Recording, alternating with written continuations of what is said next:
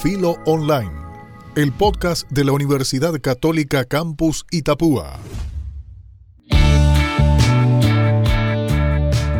Hola, bienvenidos a audios de WhatsApp, entrevistas vía mensajería por Filo Online, el canal de podcast de la Universidad Católica Campus Itapúa. Mi nombre, Luis Galeano, profesor de la universidad, y hoy hablamos con Néstor Poviña, director de Gambling SA y de su marca CNT, pero además es consultor en marketing y nuevos negocios y además coach ontológico.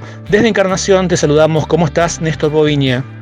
Hola Luis, ¿cómo estás? Eh, bueno, muy bien, contento de estar en el podcast contigo y así que las órdenes desde Asunción en línea con toda tu gente. Bueno, Néstor, estamos en una época muy, pero muy extraña para los mercados como es este 2020 y el aislamiento relacionado al COVID-19. Eh, la pregunta sería, ¿qué deben hacer las marcas, tanto las grandes marcas como las pequeñas, para poder sobrellevar esta situación? Bueno, si hablamos desde el punto de vista de, marketing, de marcas, eh, ¿qué deberían hacer las marcas en este momento? Es básicamente accionar. Las recomendaciones a, nivel mundial de los grandes expertos de la, Universidad de Kellogg's o, de la Universidad Adolfo, Adolfo Ibáñez de Chile, lo, que te recomiendan es que es un poco lo que estamos haciendo con nuestras marcas locales, es empezar a accionar más allá de hablar o de contar. Es decir, de alguna manera es, ayudar a la sociedad, es, ponerte a disposición de ellos. Por ejemplo, si vos tuvieras una marca de autos una representación de autos que pongas 10, 15, 20 autos al servicio de la Secretaría de Emergencia Nacional eh, o que hagas un challenge con tus eh, clientes de la marca para que, por ejemplo, todos junten comida y vos envías tus vehículos a recoger la comida en la casa de uno y así ayudar a las ollas populares. Es decir, lo que se espera hoy de las marcas básicamente es que ah, tomen acción en ayudar a los demás, que sean que sean uno más en, este, en este concierto de ayuda, no simplemente que hagan publicidad o que me quieran vender algo. Es como que vender algo en este momento, eh, en general al público, es como que le molesta por los estudios que, que tenemos, ¿verdad?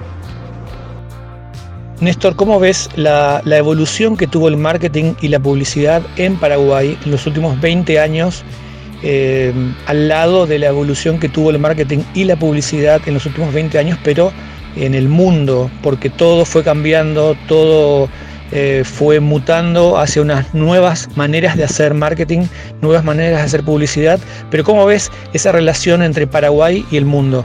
Bueno, creo que Paraguay ha seguido alguna de las tendencias, o al menos lo, ha intentado. Algunas marcas creo que lo han hecho, lo han, leído bien.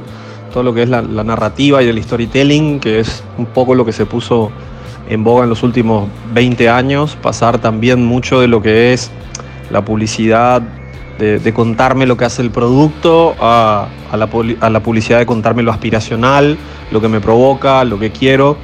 Eh, en estos días estamos como viendo un cambio otra vez en eso, ¿verdad? Porque lo aspiracional también iba como muy enfocado a, las, a, las, marcas de alto nivel o, de alto aspiracional como marcas de lujo, ¿verdad? Hoy es como que estamos volviendo para atrás, básicamente rápidamente como muy, muy a lo básico y como decía recién, eh, esperamos que las marcas hagan algo. Ford, por ejemplo, en Estados Unidos se puso a fabricar respiradores eh, y diciendo otra vez son una marca fuerte y como son una marca fuerte como los americanos, vamos a hacer respiradores para los americanos. Es decir, no te están vendiendo el auto.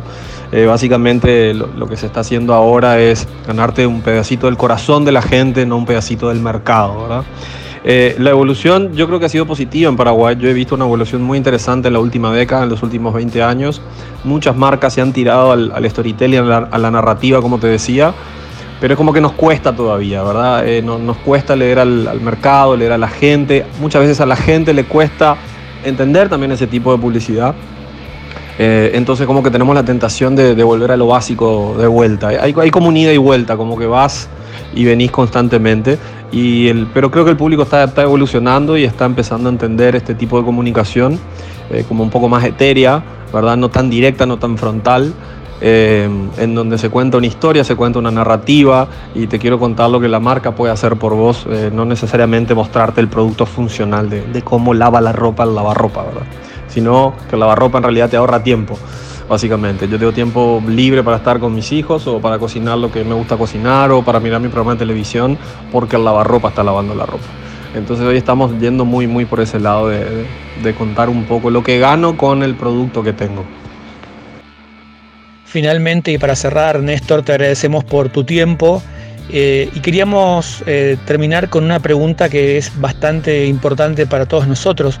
¿Cómo prevés la apertura del aislamiento preventivo y la vuelta a la supuesta normalidad posterior al coronavirus desde una mirada del marketing y la publicidad? Bueno, esa pregunta de la apertura es una pregunta difícil de responder. Yo no sé si alguien sabe la respuesta de eso, ¿verdad? Decir, no, no, no creo que concretamente conozca esa, esa respuesta. Yo no me atrevo a, decirte que la sé, yo lo único que te puedo dar es mi opinión y decirte que vamos a estar ahora en, una apertura y cierre del mercado constantemente, donde hoy justamente nos preguntábamos, bueno, ¿qué pasa si volvemos con el producto a la calle tres semanas y luego se cierra todo, cuarentena de vuelta y tenemos que volver para atrás? Justamente, ¿qué vamos a comunicar? ¿Qué le vamos a decir a la gente? Cómo va a ocurrir eso.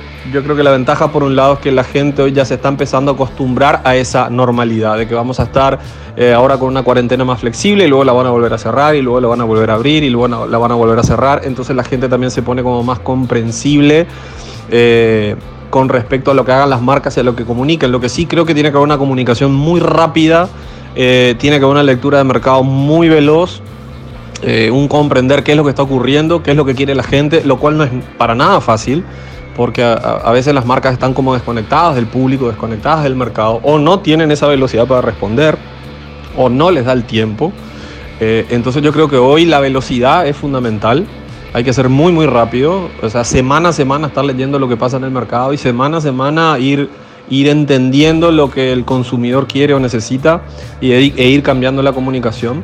Eh, así que hay que tener una gimnasia muy, muy fuerte en eso. Yo creo que volver a la normalidad, eh, no sé, no, no me atrevería a decir que este año eso vaya a ocurrir. Yo creo que este año va a ser de abrir y cerrar, abrir y cerrar, abrir y cerrar. Al menos es lo que están diciendo las autoridades, es lo que se está viendo en otros países. Yo estoy dando un poco la lectura de lo que es Europa, Estados Unidos ahora está en pleno pico. Eh, en muchos países de Europa pasó eso, abrir y cerrar, abrir y cerrar los mercados. Entonces creo que el marketing y la publicidad van a ir por ahí, van a ir acompañando ese ritmo. Estuvimos hablando con Néstor Poviña, él es director de Gambling SA y de su marca CNT, pero además, como decíamos, es consultor de marketing y nuevos negocios, siendo también coach ontológico. Muchas gracias, Néstor Poviña, por tu presencia en audios de WhatsApp entrevistas vía mensajería por Filo Online, el podcast de la Universidad Católica Campus Itapúa. Luis, gracias a vos, un placer estar con ustedes y a las órdenes para cuando quieran. Un abrazo.